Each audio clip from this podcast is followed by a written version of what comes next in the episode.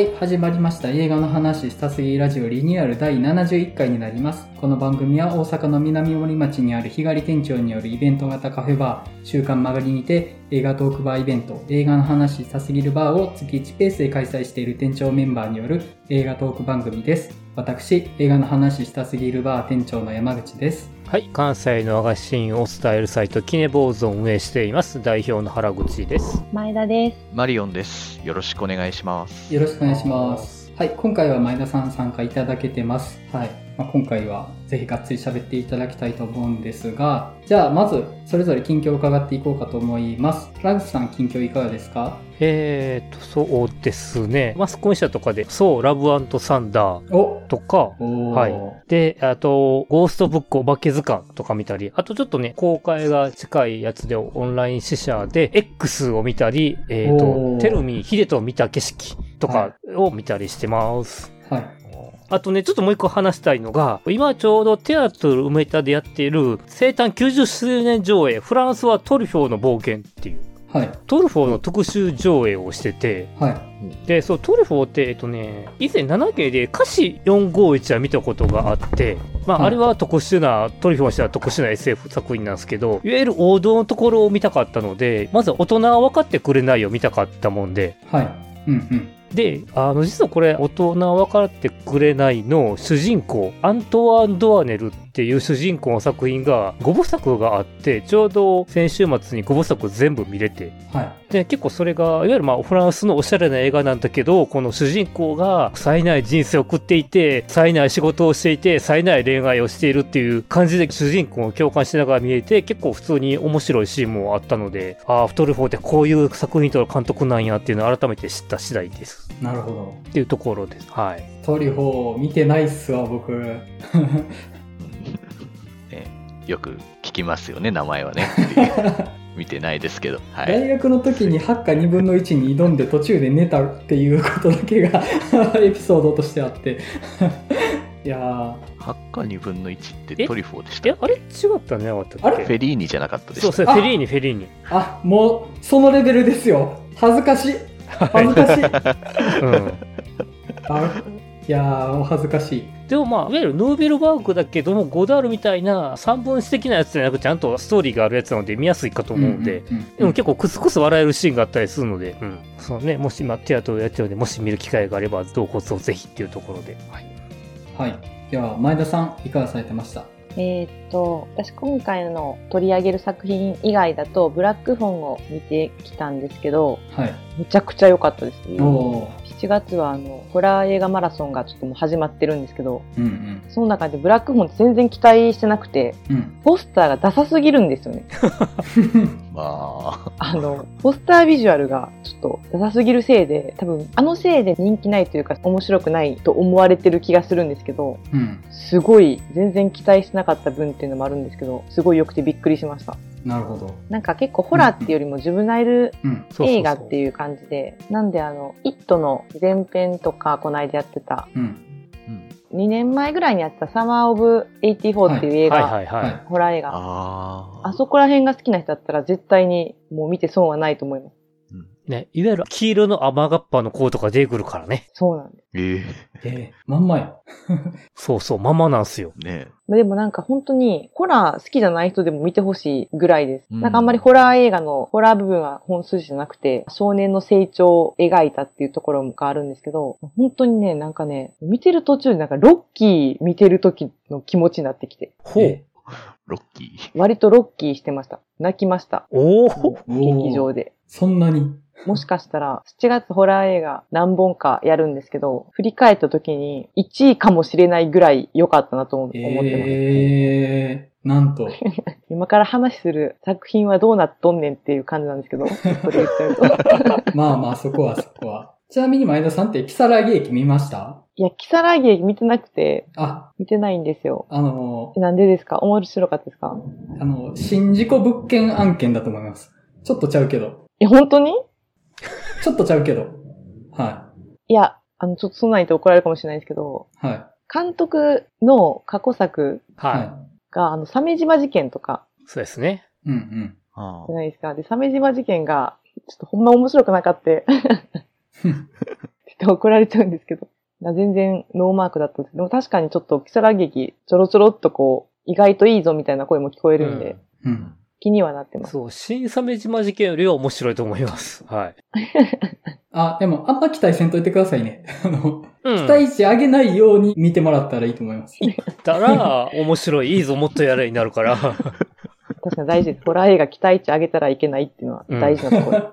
はい。そんな感じですかね。はい。マリオンさんいかがされてました？そうですね。いろいろ見てたんですけど、ちょっと新作映画だと、あの、私は最悪がめちゃくちゃもう僕刺さりまくって大好きでしたっていううん。感じでしたね。うんうん主人公がちょうどやっぱ30代ぐらいの女性みたいな、なんか世代も近いっていうのもありますけど、とにかく自分探しをし続けてる女性の話というか、うん。いわゆる社会とか世間における正しさの中で、どう自分っていうものを折り合いつけるというか、そういった話になってて、何にも自分は当てはまらないなっていうのにもがき続けてるんですけど、でもそういった当てはまらない自分を愛したくなるみたいな映画で、見ててどんどんこの主人公のことが好きになってしまうというか、僕は全然この主人公と全然違う生き方をしているのに、なんかすごい自分のことのように思えてくるみたいな映画で、ちょっとこれは今年のベスト10とかに入れたくなるぐらい刺さっちゃう映画で、これめちゃくちゃ良かったですね。うん僕も見たんですけど、あの、はい。よくって、で、結構これ刺さる人やばいぐらい刺さるやつだろうなって思いながら見てたんですけど、僕はあの、とにかく主人公が可愛くって、あの、主人公が可愛くって、これは恋するなと思いながら見てたんですよ。ああ。で、もし現実やったらもう、ああやかあやあって多分うまくいかないんですけど、なんかその振り回されそうなところ含めてむっちゃ可愛いなと思いながら見てました。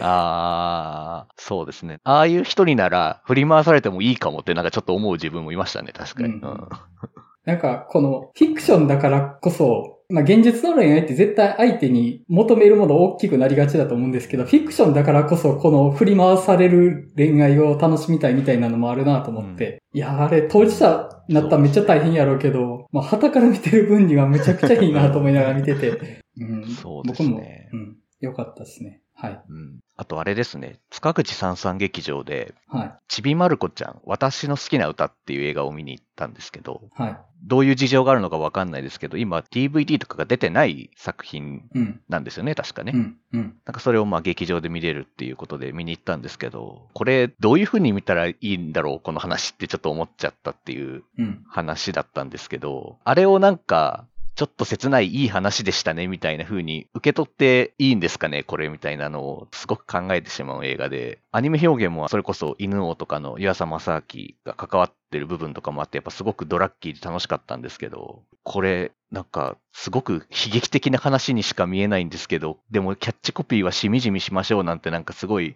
変なキャッチコピーがついてて、これどういうつもりなんやろうっていうのはめっちゃ考えながら見てしまう映画で、ちょっと面白かったです。うん。僕も行ったんですよ。はい。で、僕もこれ、いい話かと思いながら見てて、うん。普通に女性の人生が破壊される話じゃねえのって思いながら見てたんですよね。そんなえげつない話なんですかあ見方によってはね。しかもそれ、うん。マルコの介入によって起こるっていうのはね、また、あの、なんかいい話というか、その、人生の、ある種の喜劇じみった悲劇性みたいな話。うん。出会った少女によって自分の人生がずれていってしまうみたいな、なんかそういう話として見てしまって、すっげえ複雑な思いで見てました、僕も。そう。まあ、結婚によって夢を諦めることになる女性の話じゃないですか、うんこれって。うんで、しかも、それを送り出すマルコも、万歳とか言うわけですよ。ね。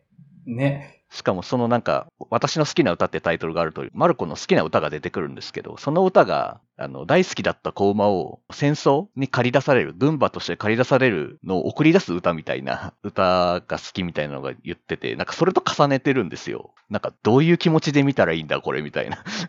すごく悲しい話なのですけどっていう風になるっていう。僕見てて思い出したんですけど、小津安二郎の秋日和って映画を僕見てたことがあって、なんかそれにすごく似てるというか、母と娘だけで完結してた関係性があったんですけど、早く結婚しなよみたいな外野のおじさん3人組がちょっかい出してきて結局娘さんを結婚していくみたいな、うんあ。ったな。うん。なんかそういう切なさを覚えるような話とちょっとすごく似てるなって思って、うんうん。昭和の日本の価値観というか、正しいとされてきたものをちゃんとなんか描いてるからこそなんかそこに批評性が生まれてるような感じというか、うん。なんかすげえ映画見たなって思いましたね。あれ、桜ももこどういうつもりであの話考えたのって思ったんですけど、だって桜ももこ自体はあの後東京に行って絵を描く仕事に就くわけですよ。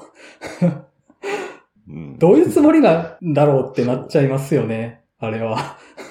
ねえ、後悔でもあったのか、それとも特に考えてないであれを書いたのかよくわからないんですけど、まあ、すごい不思議な映画でしたね。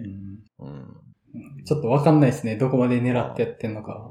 うん。まあ、ちょっとでも、貴重な映画を見ることができて本当に良かったなって感じがしましたね。はい。関西と特にね、機会限られてますからね。そうですね。はい。僕はそんな感じでした。はい。はい。えっと、僕は、お題の作品以外だと、私は最悪と私の好きな歌だったんで、まあ多分今話できたかなっていう感じなんで、えっと、お便りを紹介したいと思うんですけども、えっと、内山さんという方からいただいてます。で、この方のお便りが、この前僕がオープニングの中で話した、映画の話したすぎるバーの方にいらっしゃって、ルローの月の話をして、もういっそお便りくださいよってお伝えした方からいただいたんですね。ただ、あの、メールの量がですね、かなり分量が多くて、ちょっと紹介する時間がないんですよ。ごめんなさい、内山さん、本当に。ただ、あの、メンバー4人で目を通してます。はい。で、まず、原作との比較っていう部分は、我々できてなかったので、あ、なるほどなっていうところだったんですよね。そこは、特に、ふみのセクシャリティの部分ですかね。まあ、そこの見え方が、まあ、原作で明言されてる部分が映画だとっていうのは、確かにそうだったなと思って、うん、なるほどなっていう感じでしたね。あとは、すっげえいろいろ書いていただけてるから、どこ拾えるとかあります？なんか。私あの、流浪の月会参加できてなくて、はい。で、結構私も話したいことたくさんあったんですけど、今回ちょっとお便り読んでて、結構そうそうって個人的に思うようなことが多かったんですけど。一つだけこれってこうなんじゃないかなって思った部分があって、りょうくんがサラサをつなぎ止めたくて自傷行為に及んだように見えるけど、その直後に救急搬送されるときにサラサの手を振り払うっていうところのちょっと意図がよくわからないっていううん。部分なんですけど、なんか、あれって、そのりょうくんがサラサを自分から拒絶できる最後のチャンスだったんじゃないかなと思うんですよね。うん。うん。うん。なんかちょっと私気持ちわかるというか、うん。相手は自分に対してもう気持ちがない、もう自分のこと好きじゃないっていう相手のことを自分から振り払うことってもうできないんですよ、基本的には。うん。うん。だってそもそも向こうがもう好きじゃないので自分を。でもなんかその構図じゃなくて自分からこう相手を拒絶するというか、前に進むとまでは言わないですけど、それができる最後のチャンスだったんじゃないかなっていう。だからそこでそういう風にしちゃう気持ちはちょっとわかるなとは思いました。あんまりサラスのことを考えてみたいな風には私は思わないんですけど、うん。うん。結構あのシーン印象的だったんで私も覚えててっていううん。うん。うんなるほど。感じですね。改めて、色の月って話しがいがあるというか、うん。議論になる作品だったなと思いました。と、いただいた内容だと、その、同僚の娘さんのその後の描き方の部分っていうのも、まあ確かに不十分というか、彼女はサラサの過去の姿にも重なるし、今後サラサのようになっていくかもしれない存在なので、なんか、あまり触れてないっていうのも、まあ確かにわかるかなっていうのは思いましたかね。うんまあ、あの、結構意見いろいろあると思うんですけど、まあ、基本的に、ふみとサラサ、幸せになってほしいなっていうのはみんな共通してるとこかなとは思うんですよね。まあ、そこはね、あの、みんなそうだとは思うので、まあ、そこはね、分かった上で、じゃあその描き方はみたいな意見が出てくる作品だったのかなっていう感じですかね。はい。すいません。ちょっとちゃんと取り上げられなくて申し訳ないんですけれども、はい。お便りいただいてありがとうございました。はい。では、テーマトークの方入っていきたいと思います。